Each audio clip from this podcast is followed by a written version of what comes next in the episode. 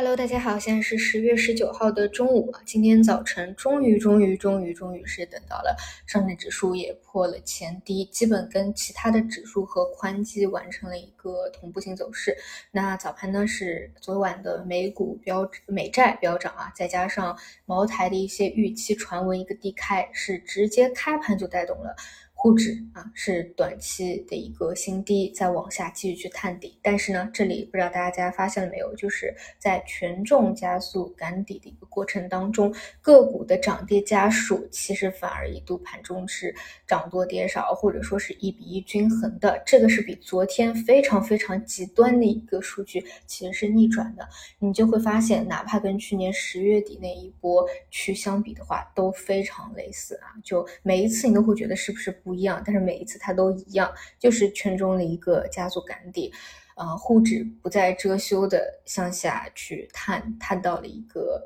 技术的平衡的点位，多空双方愿意去交换的一个点位啊，但是呢，涨跌家数却已经是有一个逆转这样的一个动作，那么基本上呢，现在沪指啊是来到了三千零二十一点。这里呢，我个人倾向于，就是虽然说从逻辑上来说啊，就是已经出现了这么明显的一个见底的信号，现在呢，就是要等最后的啊这样一个见底触底反弹的这样一个动作，那这个一定是等盘中具体的一个信号的具体的点位，没有人知道，但是你可以去观察，比如说最后一个啊出冰点超跌的一个分时下杀，或者说一个右侧的阳 K 线啊，这个都是需要在。短期几个交易日以内去看的，那么科技类的方向呢？啊，就真的真的是我们 A 股太内卷了。昨天没有反应，是到今天才反映的一些国产的 GPU、国产的算力这个替代。昨天呢，反而是名牌的资金反而去卷华为智能驾驶汽车了啊，今天才会回过头来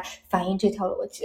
然后呢，卫星通信啊，卫星互联网。它反而是早晨冲高出现了一个冲高回落啊，之前也一直讲，就其实已经好几天都是冲高回落了，就是一直没有说再拉一个实在的阳线上去啊，